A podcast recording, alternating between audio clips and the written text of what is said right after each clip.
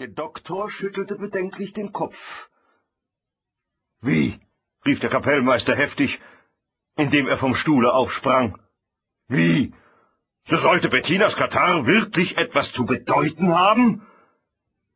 Der Doktor stieß ganz leise drei oder viermal mit seinem spanischen Rohr auf den Fußboden, nahm die Dose heraus und steckte sie wieder ein, ohne zu schnupfen, richtete den Blick starr empor, als zähle er die Rosetten an der Decke, und hüstelte misstönig, ohne ein Wort zu reden. Das brachte den Kapellmeister außer sich, denn er wusste schon, solches Gebärdenspiel des Doktors hieß in deutlichen, lebendigen Worten nichts anderes als ein böser, böser Fall, und ich weiß mir nicht zu raten und zu helfen, und ich steuere umher in meinen Versuchen wie jener Doktor im Gil Bloody Santiana. Nun, so sag er es denn nur geradezu heraus, rief der Kapellmeister erzürnt. Sag er es heraus, ohne so verdammt wichtig zu tun mit der simplen Heiserkeit, die sich Bettina zugezogen, weil sie unvorsichtigerweise den Schal nicht umwarf, als sie die Kirche verließ. Das Leben wird es ihr doch eben nicht kosten, der Kleinen. Mitnichten, sprach der Doktor, indem er nochmals die Dose herausnahm, jetzt aber wirklich schnupfte mitnichten.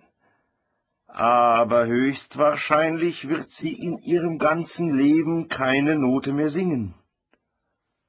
Da fuhr der Kapellmeister mit beiden Fäusten sich in die Haare, dass der Puder weit umherstäubte, und rannte im Zimmer auf und ab und schrie wie besessen, »Nicht mehr singen!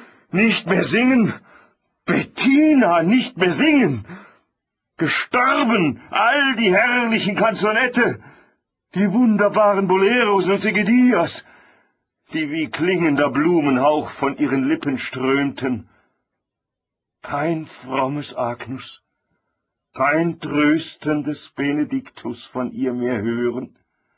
Oh, oh, kein Miserere, das mich reinbürstete von jedem irdischen Schmutz miserabler Gedanken, das in mir oft eine ganze reiche Welt makelloser Kirchenthemas aufgehen ließ. Du lügst, Doktor, du lügst! Der Satan versucht dich, mich aufs Eis zu führen. Der Domorganist, der mich mit schändlichem Neide verfolgt, seitdem ich ein achtstimmiges, Qui Tollis ausgearbeitet zum Entzücken der Welt, der hat dich bestochen. Du sollst mich in schnöde Verzweiflung stürzen, damit ich meine neue Messe ins Feuer werfe, aber es gelingt ihm, es gelingt dir nicht.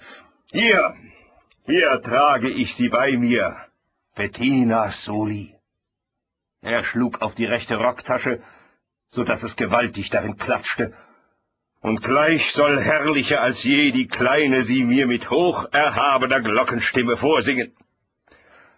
Der Kapellmeister griff nach dem Hute und wollte fort.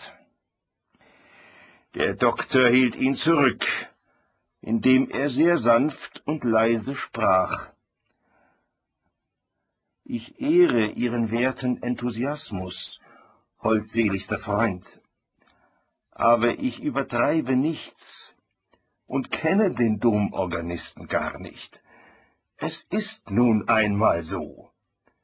Seit der Zeit, dass Bettina in der katholischen Kirche bei dem Amt die Solos im Gloria und Credo gesungen